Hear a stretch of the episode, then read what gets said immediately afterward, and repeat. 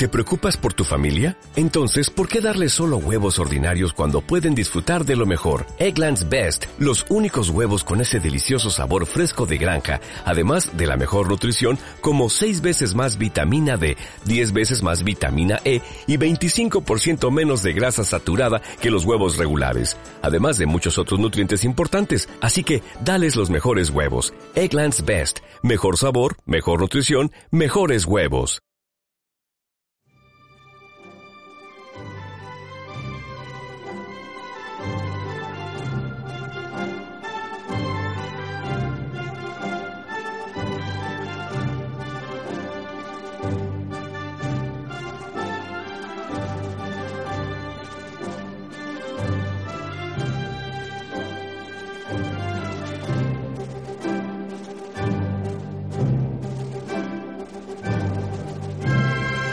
Buenos días, queridos oyentes y repúblicos.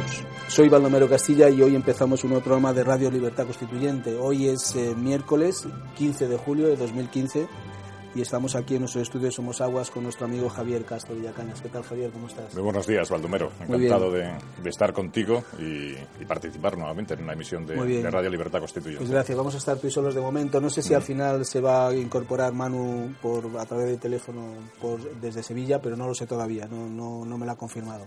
Bueno, antes de seguir, solamente decir a los, nuestros oyentes y a nuestros amigos repúblicos que don Antonio está bien, se recupera rápidamente, sigue en el hospital, en una en planta, y bueno, que todo va bien. Así que. Nada, le mandamos desde aquí nuestro abrazo, ¿eh? nuestro afecto. Se recupere pronto y, que le den pronto el alta. Claro, ¿eh? que esperamos que puede ser en, ya en cualquier momento, ¿no? Sí, bueno, yo, yo en eso soy pesimista. Mejor incluso, mejor que se quede en el hospital hasta que de verdad esté bien para que venga aquí a casa. Muy bien, pues vamos a empezar y vamos a empezar con la noticia del día que viene en los dos periódicos. Es la, la noticia principal, una noticia internacional, que es el, la firma de un acuerdo con temas de temas nucleares entre Irán y, la parte occidental, liderada por Obama, por supuesto, por, por, Estados Unidos. Y empezamos por los titulares del mundo. Yo tengo aquí la prensa escrita que le he comprado esta mañana, el de papel, y titula el, el título de la noticia, según el mundo, es Rebelión republicana contra el pacto con Irán. Pulso en el Capitolio, los conservadores que controlan el Congreso se movilizan a vetar un acuerdo al que tachan de pesadilla para Oriente Próximo. Eh, Javier, hemos, hemos estado comentando antes de empezar y hemos visto que el mundo ha cambiado este titular. Sí, el titular de portada. Sí, sí el titular de portada de la prensa escrita, estamos hablando, no de la prensa electrónica. Mm. El titular lo han cambiado y, y ahora el, el, nuevo es Nos alejamos de un conflicto inevitable. Acuerdo nuclear con Irán. John Kerry intenta suavizar la posición de sus aliados israelíes y saudíes. Júbilo en las calles de Teherán. Aquí vemos como el mundo pues no lo, no lo tiene muy claro. Incluso las portadas de su, de su periódico, ¿no? Sí, llama la atención este cambio del titular de, portada.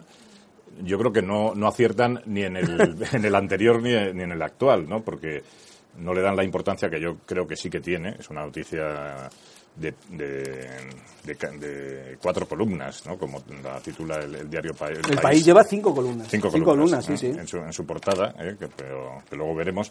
Pero aquí, claro, eh, la primera portada del diario El Mundo recogía unas declaraciones de, John Kerry, el secretario de Estado norteamericano, que aparece, la foto es la misma, es eh, moviéndose con las muletas, porque hay que recordar que tuvo un accidente montando en bicicleta cuando estaba en Suiza, hace un mes me parece, el día antes de que iba a venir a Madrid a entrevistarse con, con Mariano Rajoy con, y con Margallo, con nuestro ministro de Asuntos Exteriores, y eh, bueno, pues eh, tuvo un accidente, le ingresaron en, un hospital en, Suiza y inmediatamente le tuvieron que trasladar a Estados Unidos y se ve por la foto que bueno que todavía pues está convaleciente, pero que no ha sido obstáculo eh, este, estas muletas para poder llegar a este acuerdo que yo Baldomero sí que me atrevería de, calificar como histórico porque porque luego haremos un, un, breve desarrollo de un poco de la de la cronología y de cómo ha ido evolucionando este, este conflicto entre no solamente Estados Unidos, casi todo el mundo occidental e Irán, e Irán y también sus, eh, sus vecinos y sus países que, con los que tiene frontera, ¿no? que ha sido muchos años. Pero bueno, te decía que no creo que acierta el mundo en, en, las dos, en los dos titulares, porque, eh, en primer lugar, esta, eh, esta frase de, John Kerry, nos alejamos de un conflicto inevitable, ¿eh? pues bueno, más o menos que, que, era un conflicto que no tenía solución, o sea que más o menos lo que ellos justifican este acuerdo, porque si no, la otra alternativa sería el conflicto, el enfrentamiento, la guerra, ¿no? Con, con Irán y eso sería naturalmente pues un, un fracaso. Y el, y el, actual titular de, de, portada hace referencia a la posición de los republicanos en la Cámara de Representantes y en el Congreso que pueden vetar el, la firma de este acuerdo, pero luego explicaremos que hay mm. mecanismos dentro de, Así que, si te parece, Baldomero, pasamos a leer el titular del país, que yo creo que es mucho más acertado, porque, aunque a don Antonio no le gusta que califiquemos como históricas algunas noticias, yo creo que, esta sí que tiene su importancia, aunque habrá que ver el, desarrollo y la continuidad que tiene eh, el acuerdo que se firmó en el día de ayer. Sí, sí, efectivamente, eh, vamos a empezar a leer el país. Yo estoy de acuerdo contigo que es una noticia histórica. ¿eh? Así que, bueno, empiezo por el país lo trata eh, como es, o sea, como debe ser la, noticia a cinco columnas y titula El mundo da la bienvenida a un nuevo Irán sin armas nucleares. Obama dice vetaré cualquier legislación que impida la ejecución de este acuerdo. Eh, las declaraciones de Rouhani, el presidente de Irán, de Irán, el éxito del pacto puede desmantelar el muro de desconfianza. Los firmantes, ¿quién ha firmado? Han firmado las cinco potencias del Consejo de Seguridad de, la ONU, que recordamos a nuestros oyentes que es China, Estados Unidos, Rusia, Francia, eh, y Rusia, más, eh, perdón, y Reino Unido, más Alemania. Alemania también ha firmado, o sea, han firmado los cinco más uno que le llaman. Y después la UE también ha firmado como, como observadora. observadora. Y después habla de claves, dice el país, dice límites al programa nuclear, fin de las sanciones, inspecciones de la OIEA. La OIEA, que sepan los nuestros oyentes, que es la Organización Internacional de Energía Atómica, el que controla el tema de la energía atómica. Eh, después, en páginas interiores, la verdad es que el país eh, dedica prácticamente toda su sección internacional a, este, a, este, a esta noticia. Habla de, por ejemplo, titula en la página 3, dice, eh, Estados Unidos e Irán abren una nueva era. De la guerra a la diplomacia. Hace poco más de una década, Estados Unidos intentó cambiar el, el comportamiento de un régimen hostil, el de Irak, mediante las bombas. Ahora, con otro enemigo tradicional, la primera potencia mundial, lo intenta por otra vía. Irán y las seis principales potencias lograron ayer un acuerdo que limita el programa nuclear iraní a cambio de un levantamiento de las sanciones, además de poner fin a 35 años de enfrentamiento entre Washington y Teherán. El pacto reconfigura los equilibrios en un rincón del planeta sacudido por la violencia. Fraguado durante 18 días de negociaciones en Viena, el texto plasma el giro de la política de Estados Unidos en la región. Una nueva era empieza en Oriente Próximo. Después habla más, eh, si quieres lo vamos a ir viendo, habla... decía Que, me, parecía más acertado el, el, espacio dado en el titular, pero no el titular en sí, porque claro, esto, es, digamos que es una reincidencia que cae el país en, en, atribuirse la interpretación de lo que piensa muchas veces el mundo o el resto de la humanidad, ¿no? Porque decir que, que el mundo da la bienvenida ¿eh? a, un, a, un nuevo, eh, nuevo, Irán. A un nuevo Irán, ¿no? En esta cuestión, ¿no? Que me recuerda también el otro famoso titular del país, que tú te acordarás, Baldomero, cuando después del 11 de septiembre del 2001, el, el atentado terrorista contra las Torres Gemelas, el mundo se estremece ante la respuesta de Estados Unidos, que era un poco más o menos, creo que recordar que era así, o sea, que, era, que ahí eh, sí que yo creo que metió la pata hasta el fondo porque daba más importancia, digamos, a lo que podía ser la respuesta de Estados Unidos, que llegó después con todo el desastre la guerra de Irak. De Irak, que en aquel momento, al día siguiente del atentado terrorista, la noticia era el, ataque terrorista y, los más de 3.000 muertos que se habían provocado por el,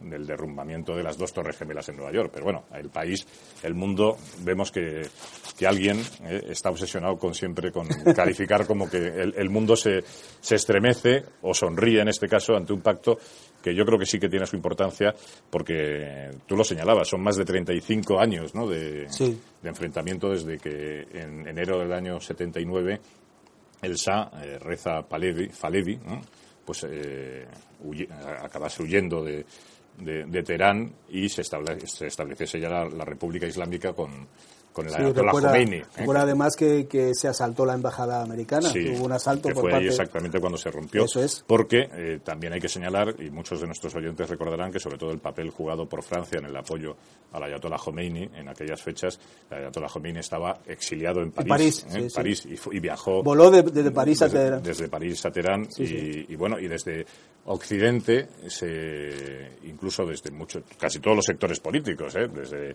la derecha a la izquierda, pues se presentó casi el ayatollah Khomeini como una especie de, revolucionario de las libertades, ¿no? Cuando pues, luego se ha visto que, que, el régimen iraní pues ha sido un régimen teocrático que, que ha perseguido a cualquier tipo de opositor eh, con régimen eh, tiránico, totalitario y, y, y, absolutista, se puede decir, desde todos los puntos, porque controlaban la vida de las personas, no solamente en las cuestiones políticas, sino también en las civiles, en las religiosas. Controlan, controlan. Controlan ¿no? todavía, controlan, ¿eh? controlan sí, sí, hay que decirlo, porque todavía sigue y, hemos visto todos imágenes de cómo las mujeres están absolutamente perseguidas y, denigradas, ¿no? en la forma de vestir, en, en, en su falta de, de, de, derechos para intervenir en la, en la, vida civil y en la vida política que tienen controladas los, los y luego también el comportamiento que tienen con los homosexuales o con cualquier persona que se sale fuera de lo que es, eh, ellos establecen que es la interpretación del Corán. O sea que digamos que mm.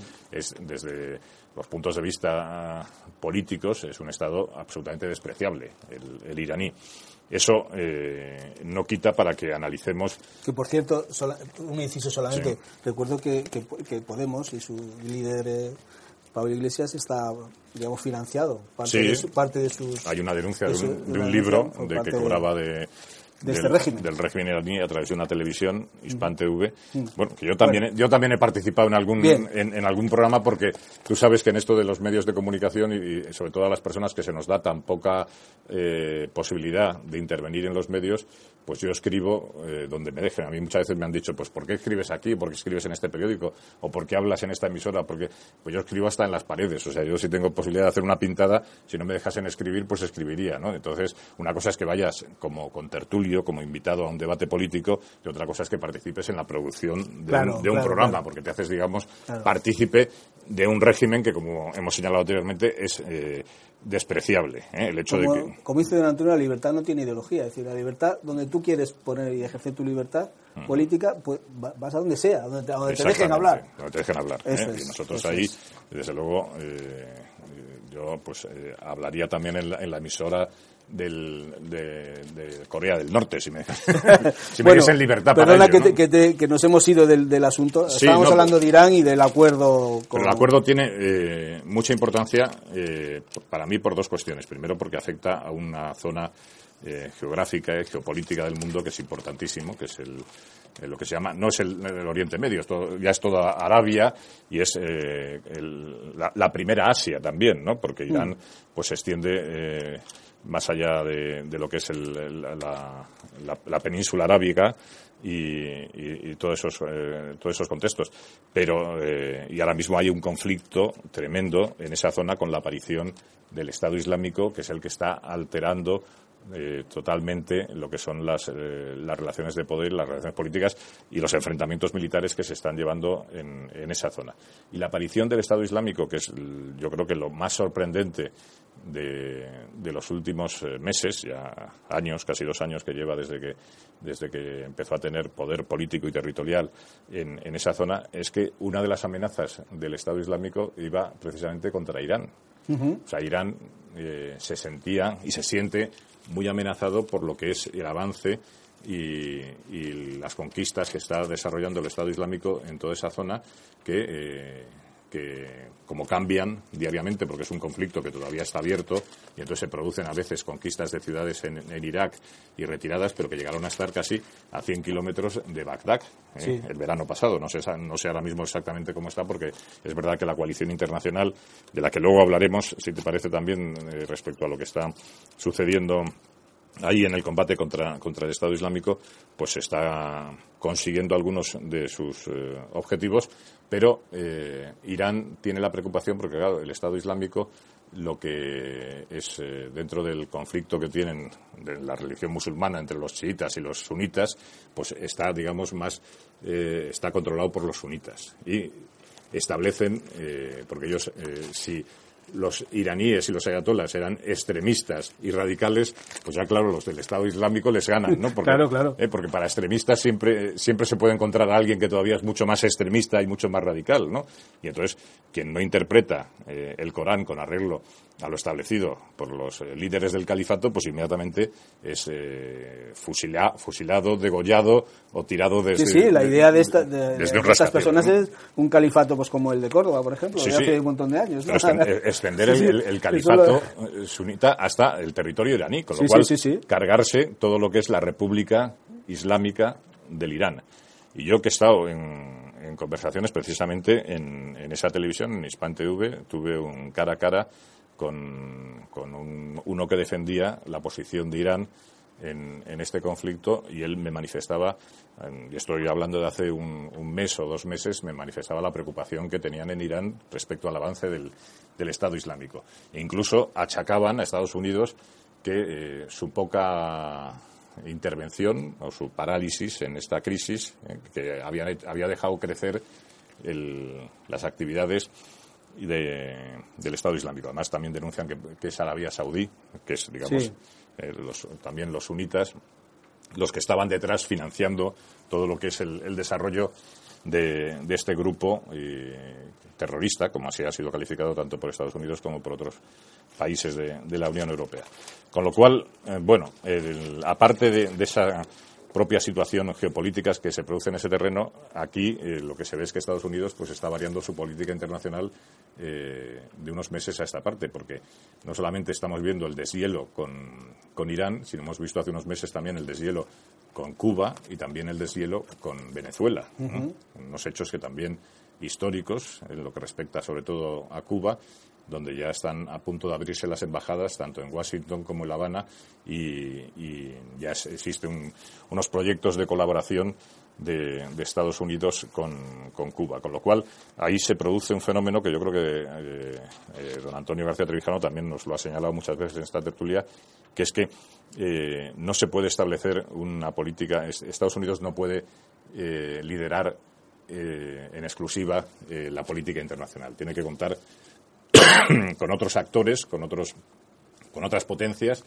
y una de esas potencias, naturalmente, es Rusia, es China, la Unión Europea, con su debilidad, que también la hemos denunciado aquí muchas veces, también tendrá algo que decir, pero esa idea que yo creo que los neocon y que muchos eh, eh, líderes de opinión, no solamente de Estados Unidos, sino también de España, de que Estados Unidos es capaz de organizar y de, y de controlar eh, el mundo y la política internacional, pues hemos visto que es falsa, pero no solamente por el fracaso de la guerra de Irak, el fracaso de Afganistán, sino que eh, es imposible y sería inviable intentar reproducir una especie nueva de guerra fría, ¿eh? Eh, como la que existía anteriormente entre Estados Unidos y la extinta Unión Soviética. O sea, una, política de tensión permanente, de enfrentamiento, de carrera nuclear entre dos grandes potencias yo no sé si, Putin y Rusia soñaba con recuperar esa posición, pero sería un error también por parte de, Rusia al intentar reproducir lo que era la, geopolítica y las relaciones exteriores en la Guerra Fría. Pero yo, por este cambio, este giro que, está, eh, que ha desarrollado Obama en la última etapa de su mandato. Sí, que por cierto está, está digamos, arreglando un poquito lo que ha hecho hasta ahora en, nivel internacional. Claro, internacional. totalmente, es un giro... había, había, no quería utilizar la palabra, vamos, lo había fastidiado casi todo. Sí, sí, un giro de 180, de, 180 grados totalmente. ¿no? y, y, entonces yo creo que Estados Unidos se ha dado cuenta de que no puede eh, liderar el mundo desde, desde la prepotencia, desde el ordeno y mando, desde yo decido, sino que tiene que contar con otros actores. Y esos actores, naturalmente, pues son Rusia, lo hemos comentado, lo ha comentado aquí muchas veces eh, don Antonio con el, tema de, Ucrania. Con Cuba tiene que haber una, relación, tiene que haber eh, unos acuerdos, porque en Cuba todos esperamos que finalmente la dictadura de los Castro desaparezca algún día y, se resuelva esa situación. Y en Venezuela, pues también se ha visto que esos intentos también de bloqueo o de oposición política radical a lo que es el régimen de ahora de Maduro, pero el régimen chavista pues tampoco eh, consiguen sus, sus, frutos, ¿no? Con lo cual yo creo que eh, no es eh, y yo ahí sí que discrepo con algunos analistas que, piensan que esto es una decisión casi personal y unilateral de Barack Obama. O sea, yo no creo que esta sea una cuestión del actual presidente de Estados Unidos. Yo creo que cuando se toma una decisión de estas características tan importantes, que no afecta solamente a un área geográfica, no afecta solamente a Irán, sino que afecta a Rusia, que afecta también a China, a, China, y que afecta a Cuba, ¿eh? con lo cual ahí vemos que hay una decisión, yo creo que ya eh, estructural, o sea, una, una decisión de lo que es Estados Unidos, el Departamento de Estado norteamericano, independientemente de lo que piensen los republicanos, independientemente de lo que piensen los demócratas, de variar la política exterior.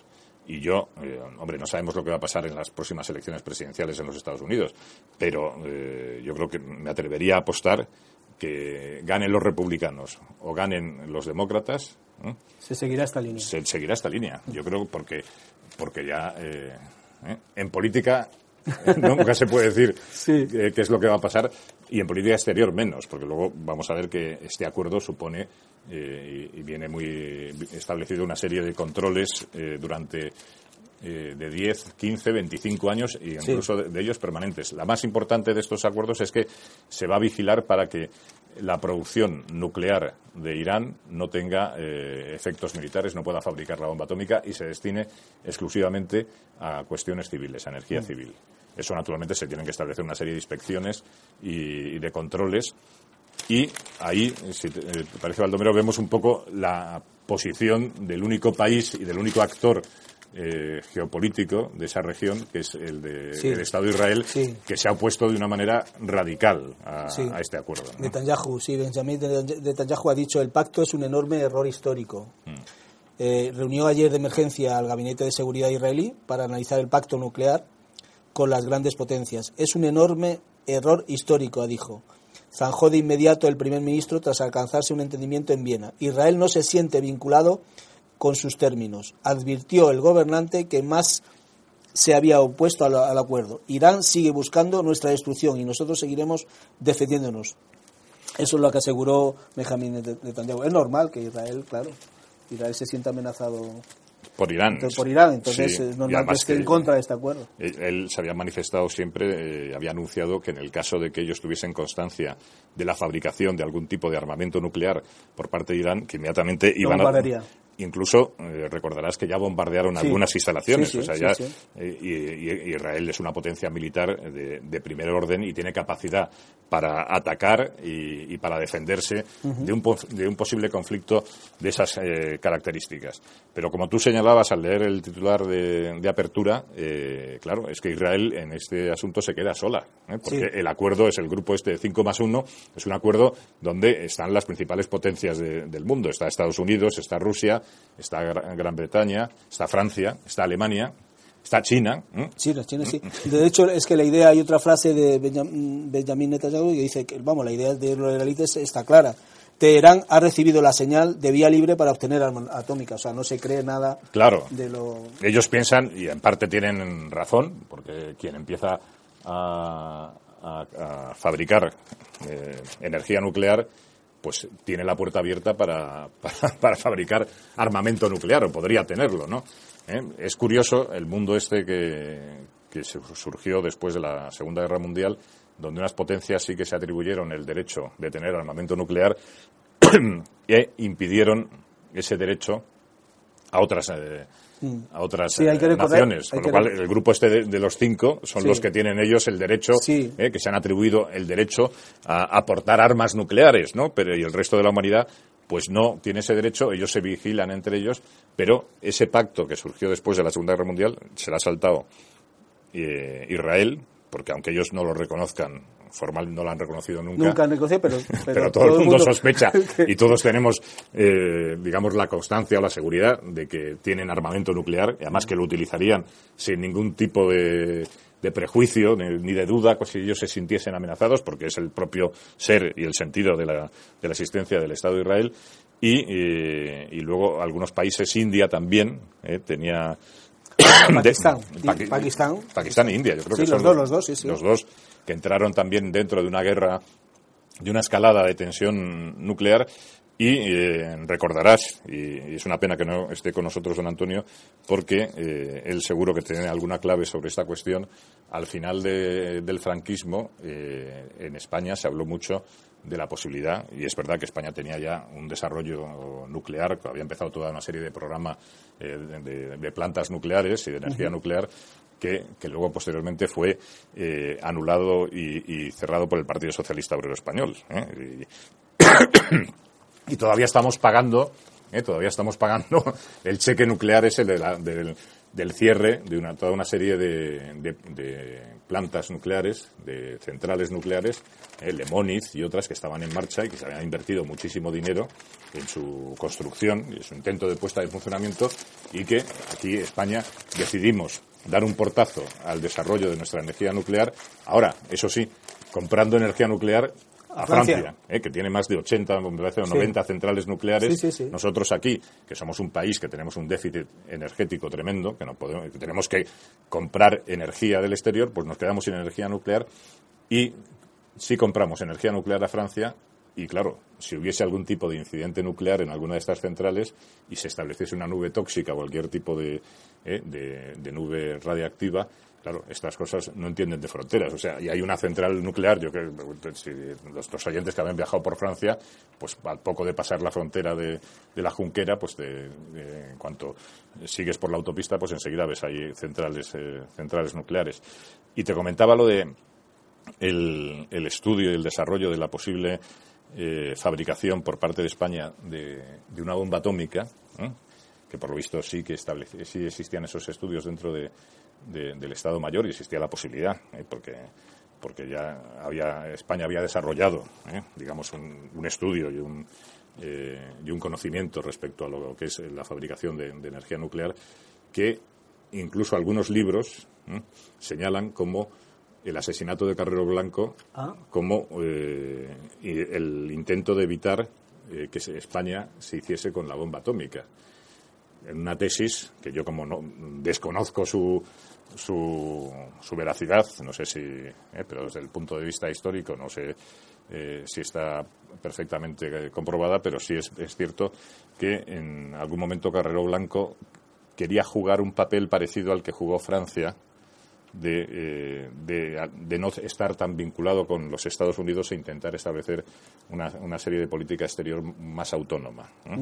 Y entonces, dentro de esa autonomía, los estudios de, Estado Mayor del Ejército eh, español pues establecían la necesidad de tener un arma nuclear, sobre todo para lo que podía ser un conflicto que, nosotros pudiésemos tener con Marruecos o, con, el norte de África. Entonces ahí sí que estaba un, y naturalmente pues eh, Estados Unidos se oponía eh, porque no no permite que, el tema nuclear se puedan jugar otros sí eso es la, eso es lo que dice eh, la parte republicana de los americanos precisamente apoyan la tesis esa decir que es justo este acuerdo es justo lo contrario. Te voy a leer una frase que dice el presidente de, de, la Cámara de Representantes que es un republicano se llama John Bonner y dice, dice, en vez de frenar la expansión de armas nucleares en Oriente Medio, este acuerdo probablemente propiciará una carrera de armas nucleares en el mundo. Esas son las declaraciones de ese señor.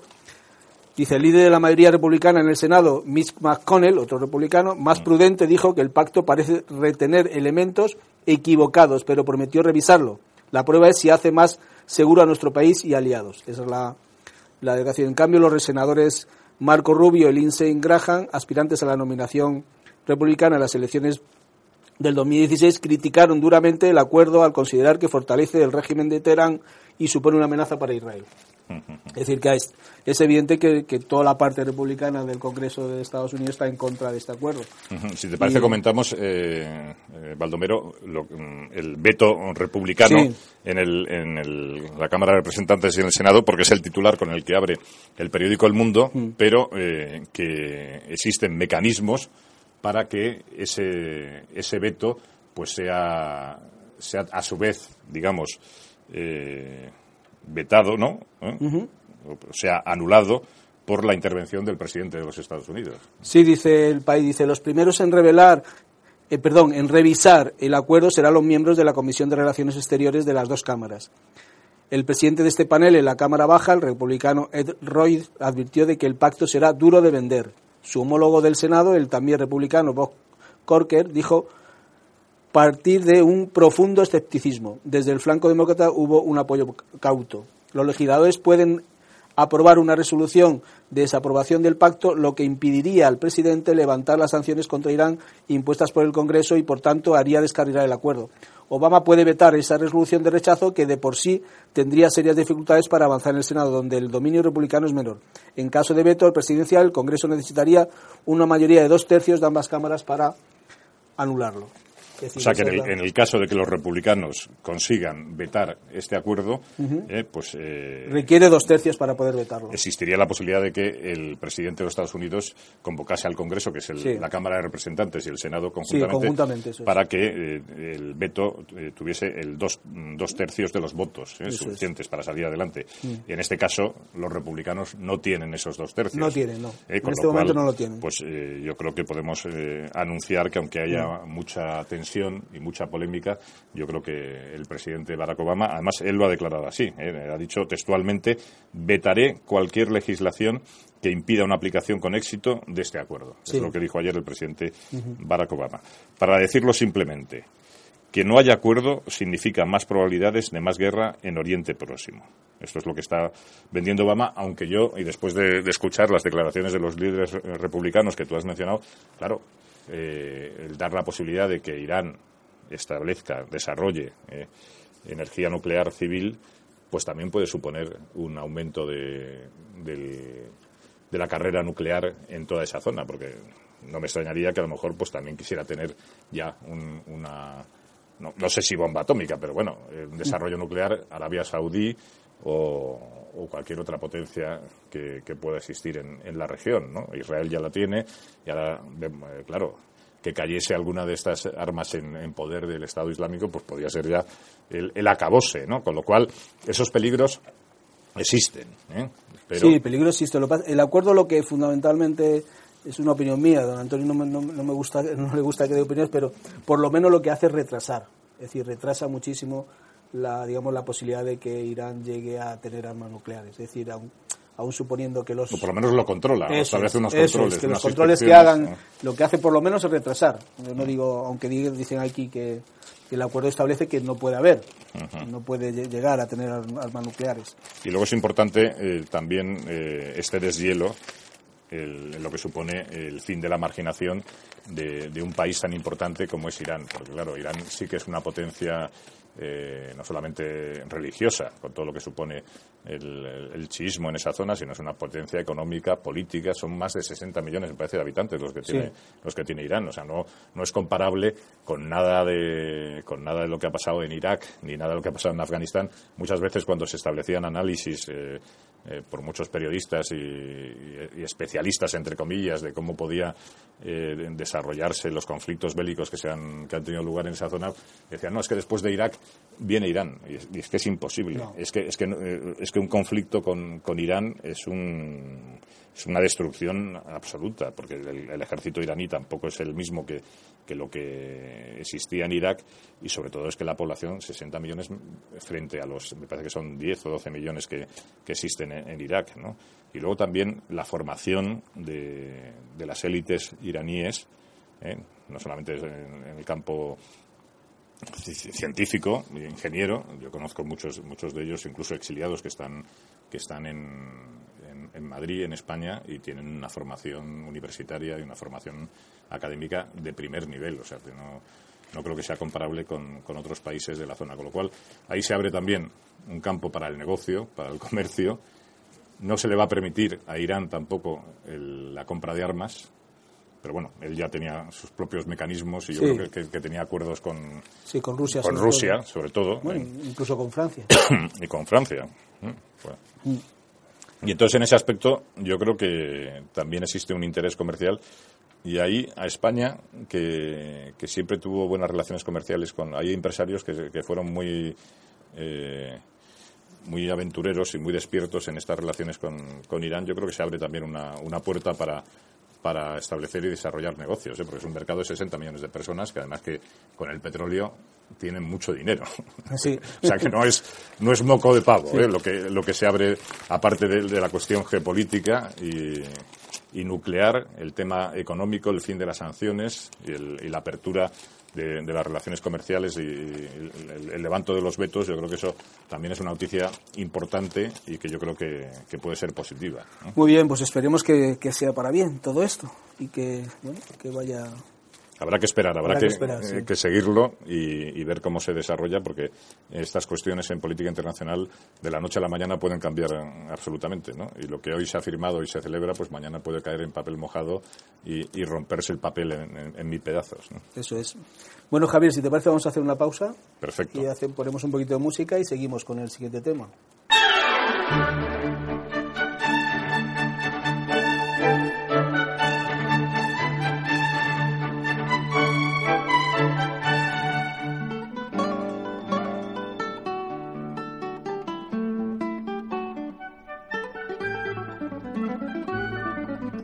Pues queridos amigos, continuamos con el programa. Vamos a co comentar la noticia que viene también los dos periódicos en portada sobre Cataluña. El Mundo titula Más doblega a ERC, a Esquerra Republicana de Cataluña, y el 27S liderará la lista independentista. Será el aspirante a presidente, aunque vaya de número 4 en la lista. Se refiere a Artur Mas. Amenazó a Junqueras que irá quinto, con aplazar los comicios si no cedía ya en páginas interiores habla y dice el, el, sigo con el mundo. Más se apropia de la lista del 27S. CDC y RC se repartirán la presencia de políticos al 60 al 40% y el, presidente el presidente se asegura la reelección en caso de ganar. Preparan un gobierno de coalición y ceden el primer puesto de la candidatura a las entidades. Pues esta es la noticia, Javier. Sí, Dime. pues es... Eh no sé cómo calificarla, Baldomero, porque siempre se dice que la política hace extraños eh, compañeros de cama, ¿no?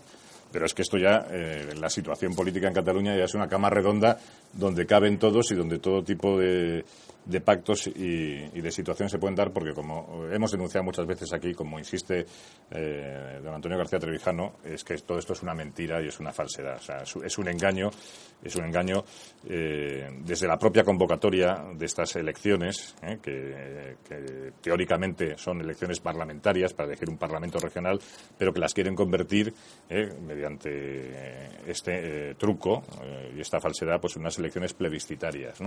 claro, aquí venimos de un engaño anterior y de, y de, una frustración anterior por parte de los independentistas, que fue la farsa del referéndum que tuvo lugar hace escasos meses ¿no? en Cataluña, un referéndum que no sirvió absolutamente para nada y que fue la propuesta electoral de Artur Mas que, que quiso cumplirla de esa manera, pero lo que ha provocado es eh, una enorme frustración en los sectores estos que son partidarios de, de la independencia en los sectores independentistas. Tanto es así que se produce un fenómeno que para mí tiene mucha importancia, que un partido histórico como es el Partido de Esquerra Republicana de Cataluña, ¿eh? un partido que se define como partido de izquierda, Esquerra, izquierda. Y sin, embargo, sin embargo, acepta la monarquía. Y republica, republicano también, que, que, en realidad es un partido muy parecido al Partido Radical italiano. Es un, un partido burgués, o sea, de izquierda eh, tiene muy, muy poco eh, de republicano también, muy poco como tú señalabas, porque ya vimos cómo eh, eran recibidos por el, por el rey Juan Carlos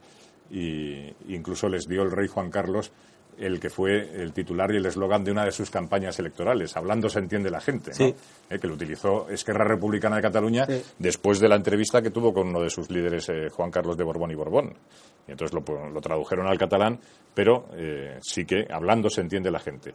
Que en el lenguaje de los Borbones es que todo se puede pactar, todo se puede hacer, siempre y cuando se le respeten a ellos, eh, que sigan ahí en el trono, en el trono de España no. y, y, mangoneando la situación política. No y, existe principios ni moral, mientras yo esté en el poder, todo va, vale. Todo vale. Pero todo no vale, pasa nada. Todo vale siempre y cuando siempre que yo, se claro, me respete a mí. claro, ¿eh? Que ese es el, claro, ¿eh? ese es el significado de, de, la frase que les dijo Juan Carlos de Borbón a los republicanos, entre comillas, y izquierdistas, entre comillas, de RC, les dijo, hablando se entiende la gente y todo, aquí se puede llegar a cualquier tipo de situación política siempre y cuando se, se me respete a mí el trono y la corona.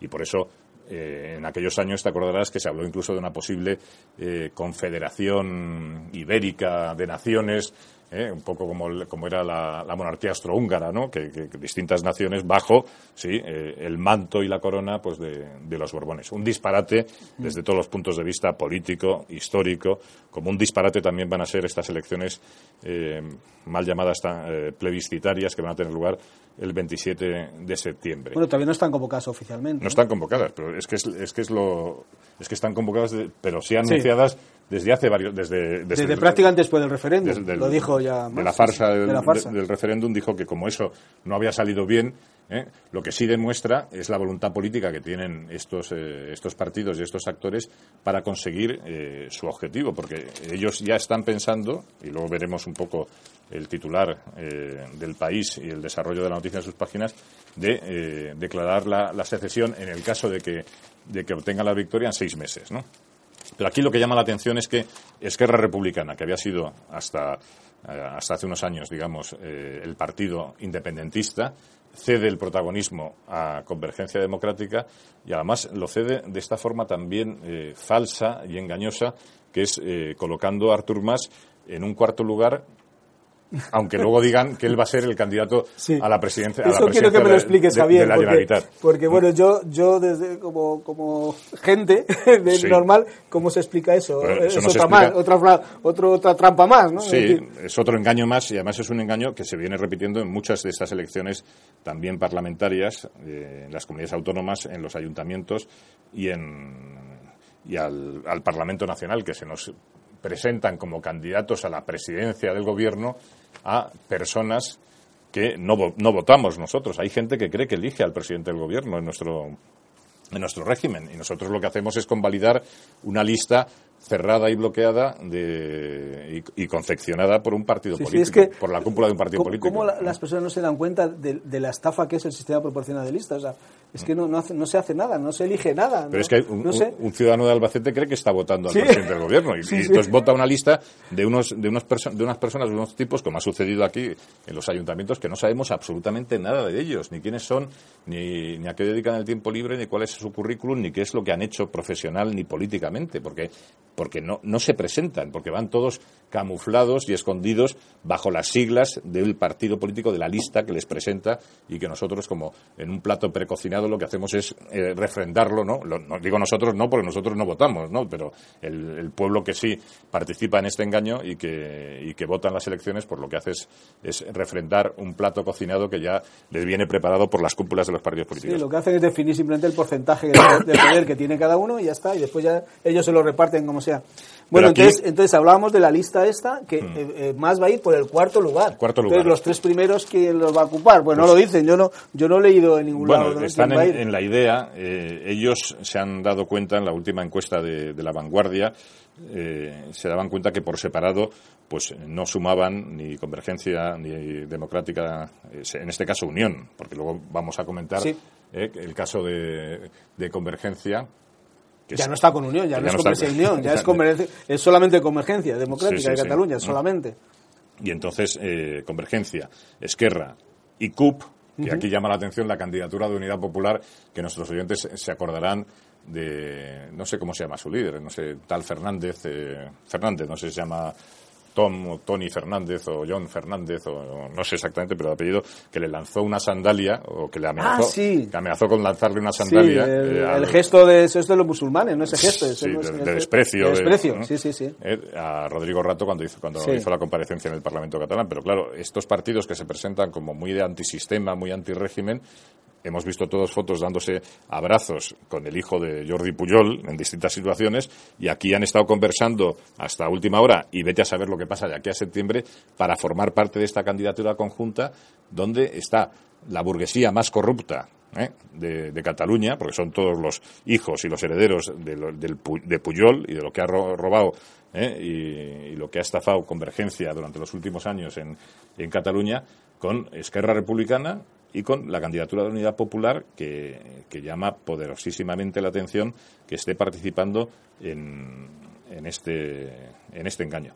Bueno, por separado, estos partidos estarían entre 63 y 65 escaños, con lo cual no llegarían a los 68 que serían necesarios para tener esa mayoría absoluta y llevar adelante este proceso de, secesión que quieren hacer en seis meses.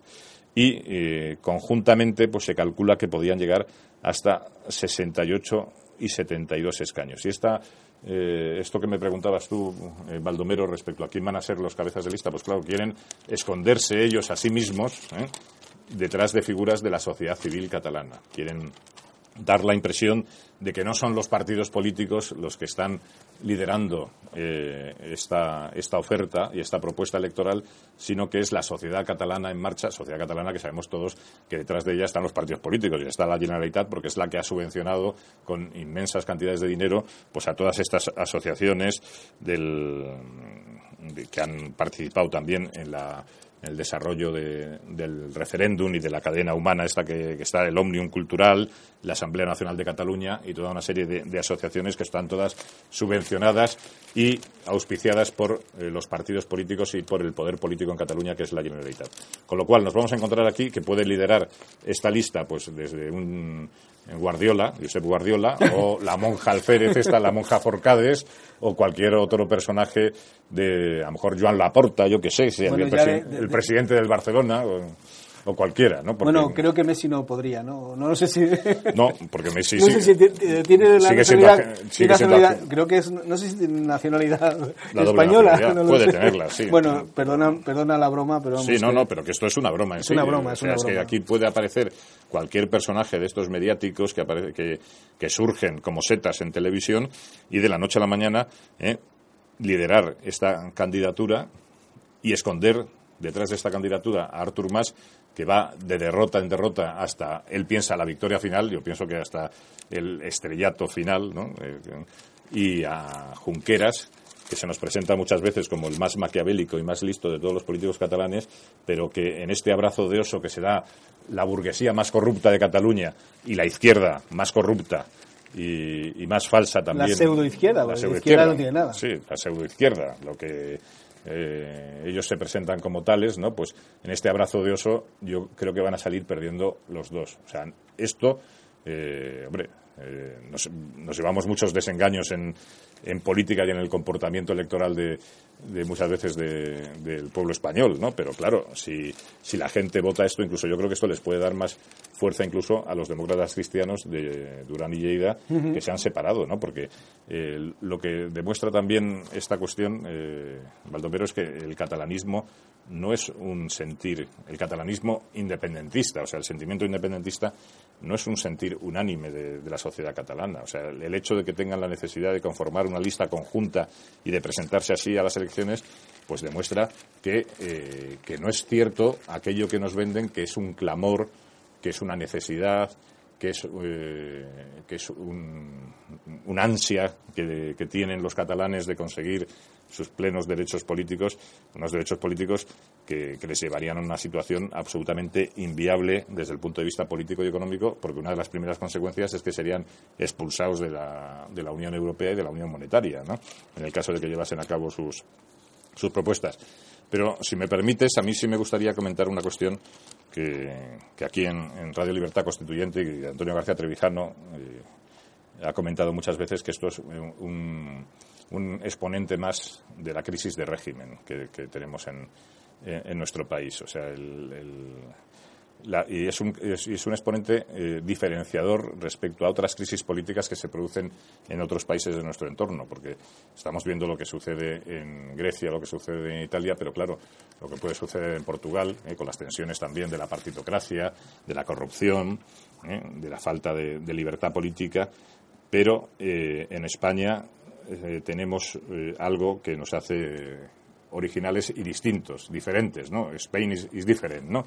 Y este es la cuestión nacionalista, ¿eh? que es un factor político que, que, que, enturba absolutamente la situación política de nuestra nación y que, y que la hace incluso más difícil, porque esto ya es una tensión que, tiene plazo fijo. O sea, esto, si consiguen la mayoría en las elecciones del 27 de septiembre, así lo establece el país, eh, mm, quieren convocar ya o declarar la, independencia, autoproclamarse independientes en el plazo de seis meses. Lo tienen en Sí, te, voy a, te voy a leer la titular del país, que también viene en portada. Dice, más presidirá el gobierno independentista si gana la lista única con ERC. El pacto entre Convergencia y RC para concurrir a las elecciones catalanas bajo una lista unitaria incluye además la conformación de un gobierno de coalición que lideraría Artur Mas si la opción independentista vence el 27S. El líder de RC, Oriol Junqueras, también ostentaría un papel destacado en ese potencial ejecutivo conjunto. Pese a ello, ninguno de ellos encabezará la lista independentista, como estábamos comentando. El acuerdo prevé la proclamación de la independencia en seis meses. Eso es lo que dice el país. Después, ya en páginas interiores, se dedica una página, prácticamente una página, cuatro, tres columnas, al tema y dice y titula El pacto entre CDC y RC contempla declarar la secesión, como comentaba antes, en seis meses. El pacto que cerraron el lunes Convergencia y Esquerra para presentarse juntos a las elecciones catalanas del 27, del 27 de septiembre contempla declarar formalmente la independencia entre seis y ocho meses después de los comicios. Esa declaración supondría, según fuentes conocedoras de la negociación, la desconexión o el punto de ruptura con el resto de España. Los dos partidos calculan que el proceso completo durará 18 meses y que esa declaración primera sería ya un punto de, no retorno. Este es uno de los puntos que un acuerdo, de un acuerdo que ayer todavía no estaba plasmado en un documento. Yo aquí me, pregunto, porque eh, ha sido también muy, comentado en estos micrófonos, si detrás de, estos acuerdos y de esta voluntad que se demuestra por las declaraciones de los líderes de estos políticos, de estos partidos políticos, no se, no se encuentra y no se podía encuadrar dentro de la que es la comisión de un delito del Código Penal, porque aquí vemos claramente que esto es todo es una comisión de actos, una preparación para eh, conseguir la, secesión y, la independencia. Entonces yo eh, yo he escuchado muchas veces a Antonio García Trevijano y a nuestro abogado Pedro, ¿no? que estaban ahí preparando una querella en aquel momento por la convocatoria y celebración de esa farsa de, referéndum, pero ahí lo que, se, lo que ellos veían y denunciaban es la confabulación, la, la voluntad eh, de, todas estas personas de llevar a cabo un delito como es la declaración unilateral de independencia de un territorio de, España, que eso naturalmente tendría que ser perseguido por la Fiscalía General del Estado, claro, porque esto eh, está tipificado así en el Código Penal, ¿no?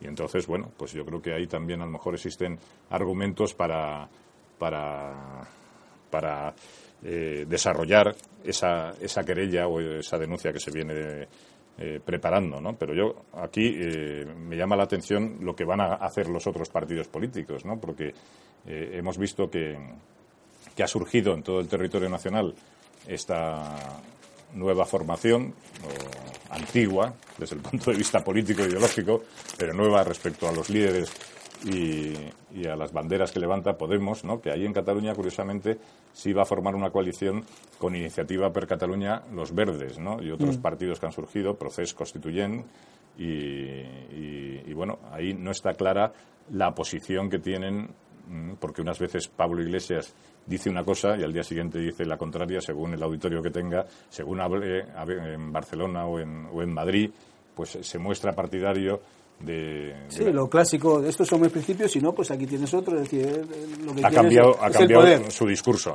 Mientras que Iniciativa per Cataluña ha sido clara en, en, la idea de la independencia. Ha estado siempre, en, digamos, en ese bloque eh, por la independencia. Y antes hacía alusión a las encuestas que había publicado el pasado domingo La Vanguardia y ahí sí le daban un buen resultado a Ciudadanos. Podría ser segunda fuerza política detrás de de Convergencia Democrática de Cataluña, pero eh, lo que llamaba más la atención eh, era el hundimiento absoluto del Partido Popular, ¿eh? que me parece que se quedaba en el 2,7%. O sea, que el Partido Popular se podría quedar sin representación parlamentaria en, el próximo Parlamento de Cataluña, lo cual sería un fracaso absoluto, no solamente de la líder Alicia Sánchez Camacho, que yo creo que que la pobre no da para más, ¿eh? pero bueno, y es lo que, lo que se puede esperar de ella, pero que el partido que está en el gobierno, el partido de Mariano Rajoy, el partido que gobierna actualmente en España, no consiga representación en, en Cataluña en las próximas elecciones, pues es un anticipo del batacazo electoral que se va a llevar Mariano Rajoy y su partido en dos meses después, en las siguientes elecciones generales. Sí, ¿no? cuenta que las dos comunidades más importantes, que es, es Cataluña y Andalucía, en las dos ha fracasado, entonces el PP. Entonces, pero una cosa es fracasar y otra cosa es no existir. No, no existir. Bueno, sí, un fracaso total, prácticamente. Hombre, fracaso total. Y entonces eso, lo que yo creo que anticipa es un poco lo que le va a suceder al Partido Popular y a, y a Mariano Rajoy, cosa que yo creo que se lo merecen desde todos los puntos de vista, ¿no? después de, de lo que han hecho durante los últimos cuatro años en nuestro país. Pero, claro, el panorama no es nada optimista. ¿eh? Estas noticias, lo que pueda pasar en Cataluña, yo creo que ahí eh, es tan esperpéntico todo y, es tan, tan falso eh, la presentación de esta candidatura que yo siempre espero un poco la racionalidad y el, sentido común, el seni catalán, ¿no? que, se, que se hablaba siempre. ¿no? Sabes que los catalanes tienen el seni y la, la raisa, ¿no? que tienen el sentido común, pero aparte tienen también la, la raisa, que es la locura, que es un poco, ¿eh? que eso lo, exponía muy bien Salvador Dalí, ¿eh? que él decía que era un representante de, de, ese genio, de esa irracionalidad, de esa locura que muchas veces los catalanes, yo creo que ahora mismo les está pudiendo la raíz completamente. O sea, esto es una mm. locura ¿eh? de Artur Mas, que ya camina, eh, parece que inevitablemente hacia el precipicio, y detrás de él el visionario este, Oriol Junqueras, el de la CUP, la monja alférez. ¿eh? Es que la, la, frase que pone aquí el país en página, en la portada, el acuerdo prevé la proclamación de la independencia en seis meses. O sea, lo dice claramente. O sea, eh, no sé. una ilegalidad. ¿Qué más, qué más quiere? Un delito, un delito ¿Qué más se quiere para, para que intervenga, intervenga y metan en la cárcel a. Pero bueno, yo, yo, yo espero que todos estos, no sé, de alguna manera se estrellen, ya que ellos levantan la bandera independentista de la, de la estrellada, ¿no? de la estelada, que no es la bandera de Cataluña, que no es la bandera de, no es la señera de Aragón, no es la bandera histórica, sino es una bandera, digamos, eh, artificial, que ellos eh, ondean para, para, defender la idea de la independencia de, España, de romper la, la unidad nacional, yo creo que ellos finalmente se estrellen y, no consigan sus objetivos, porque hay que decir una cosa, y yo creo que ahí sí que estaríamos todos de acuerdo. Eh, eh, España no puede existir sin Cataluña. O sea, es que van inevitablemente unidas. no es que Cataluña sea España, es que España es Cataluña. Y entonces, si se llevase algún día a efecto la independencia de Cataluña es que España dejaría de, existir absolutamente. Y además que sería inviable desde el punto de vista político y económico. O sea, España, porque, porque Cataluña naturalmente es una región mm, que aporta mucho al, al Producto Interior Bruto de la riqueza nacional. Nosotros es verdad que también les ayudamos en muchos aspectos, pero que eh, que una España, eh, porque además sería el... Sería otra cosa, no sería España. No sería España, y además sería, el anuncio de, que se iría luego el País Vasco. O sea, esto saltaría por pedazos. Sería un fracaso histórico, un fracaso político, un fracaso generacional, pero un fracaso político al que nos está llevando el régimen del 78, que lleva en sus entrañas la propia destrucción nacional.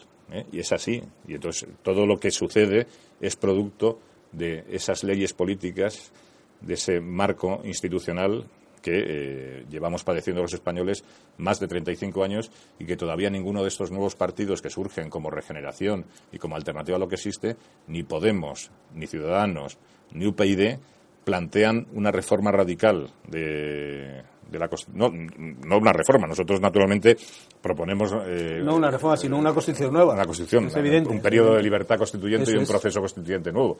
Pero ni siquiera estos partidos que surgen como una especie de, de aire fresco eh, que entra dentro del régimen podrido del 78 son capaces de proponer ningún tipo de reforma. Y las reformas que proponen, en el caso de UPyD, que gracias a Dios se ha ido, parece ser, y esperemos que no vuelva, del estercolero de, de, la partitocracia, eh, proponían más partitocracia y más proporcionalidad. Hmm. Eh, con lo cual, más corrupción, más falta de libertad política y, más poder para, para, los partidos. ¿no? Y esto es un auténtico desastre. Y ya lo estamos viendo también con Podemos, con Ciudadanos, el personaje este de la CUP abrazándose a los líderes burgueses más corruptos de Cataluña, pues lo que vienen a demostrar es que, es que esto todo es un, un desastre del que esperemos que algún día el pueblo español sea consciente y sobre todo también el pueblo catalán. Y, Mariano Rajoy, como siempre, calladito, sin decir nada, leyendo, el, leyendo el marca, y, esperando viendo la etapa del Tour. Y esperando que el 27S pues no gane. Está, es lo que está esperando, simplemente. Bueno, si no gana, pues ya está, pues eh, se le ha solucionado el problema. Dice, no, es que esto es meternos en un lío, la teoría del lío de que,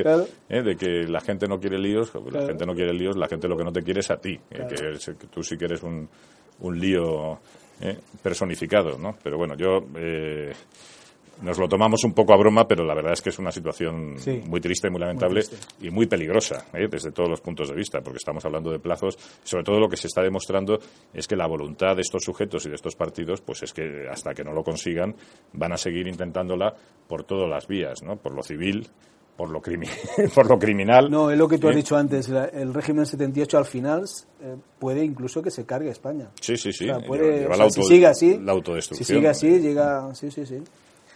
Bueno, Javier. Porque, y si me permites, y con esto terminamos, porque eh, es que he bebido un poquito de agua, porque esto no estoy, uno no está acostumbrado a, a mantener aquí la, la conversación. ¿no? Sí, estamos acostumbrados a que don Antonio hable, durante una hora y que, lo, que es lo eh, normal. Y pero si te parece, pues vamos a terminar con uno de, los, de las enseñanzas de de Antonio García Trevijano, que yo creo que es la más importante, es que es la libertad política la que garantizaría la unidad nacional de España. El hecho de la elección de un presidente, ¿eh? de la, presidente de la República, ¿eh? por parte de todos los españoles, ¿eh? eso le daría una fuerza y, le supondría un poder político personal que anularía cualquier tipo de, iniciativa de los nacionalistas y de los partidos separatistas, porque él sería un presidente y un poder ejecutivo, un gobierno elegido por catalanes, por vascos, por madrileños, por todos los españoles. Por, todos los españoles. por la libertad colectiva de todos los españoles.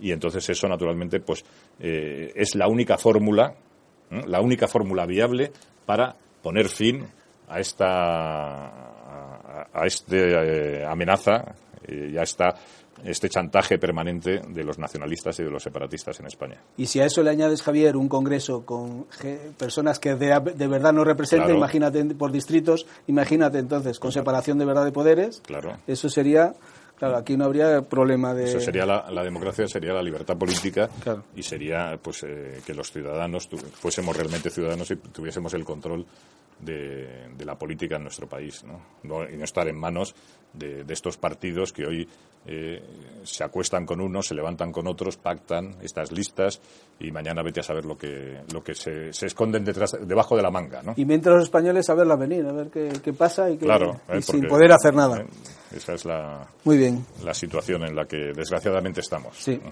Pues Javier, pues muchas gracias. Nada, hombre, gracias a ti. Y repetimos otro día, ya con don Antonio por aquí. Sí, esperemos que don Antonio ya esté la próxima vez que vengas. Muchas gracias a los oyentes y bueno, hasta el próximo programa.